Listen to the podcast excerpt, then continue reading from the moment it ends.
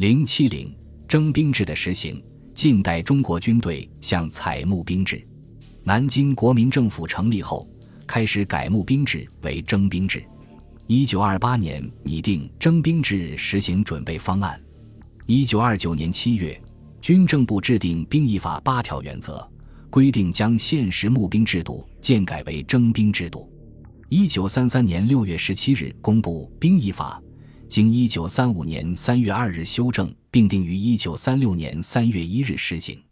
兵役法共十二条，将兵役分为国民兵役和常备兵役两种。国民兵役是基础兵役，凡年满十八岁至四十五岁的男子应征入伍后为现役，为期三年；期满后为正役，为期六年。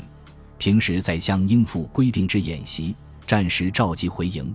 正役期满为续役，至四十岁为止，任务同于正义。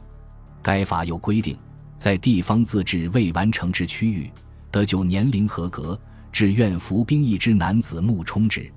也就是可以继续实行募兵制，这表明这部兵役法采取了征募并行的折中办法，这就为带兵长官用抓壮丁方法扩充个人实力开了方便之门。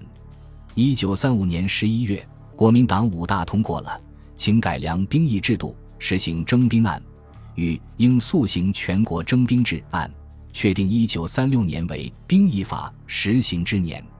当年三月。兵役主管机构军政部将全国划分为六十个师管区、十个预备师管区，每一师管区配置一个调整师为主，一个整理师为从。五月间，先行在河南、安徽、江苏、浙江、江西、湖北六省设立十二个师管区，每一师管区下辖四个团管区。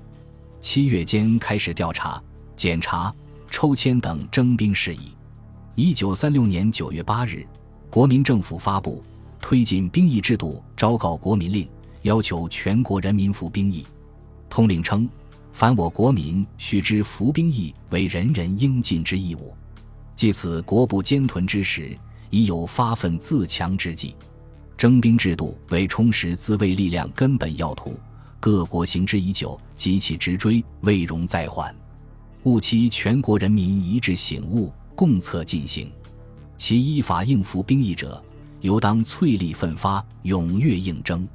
至当年十二月，全国共征召五万新兵入营，这是民国史上首次一征兵制征召的新兵。国民政府也比较重视国民军训工作，提高国民的军事素质。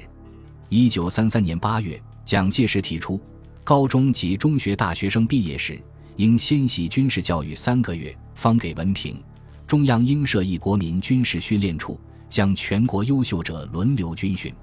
到抗战爆发时，全国已训练高中学生二十二点四万人，专科以上学生六点四三四万人。一九三六年，壮丁训练实施纲要颁布后，当年便训练完毕壮丁五十余万人，正在训练者约一百万人。兵役制度的改革和国民军训的推行。为全面抗日战争爆发后兵员的及时补充做了一定的准备。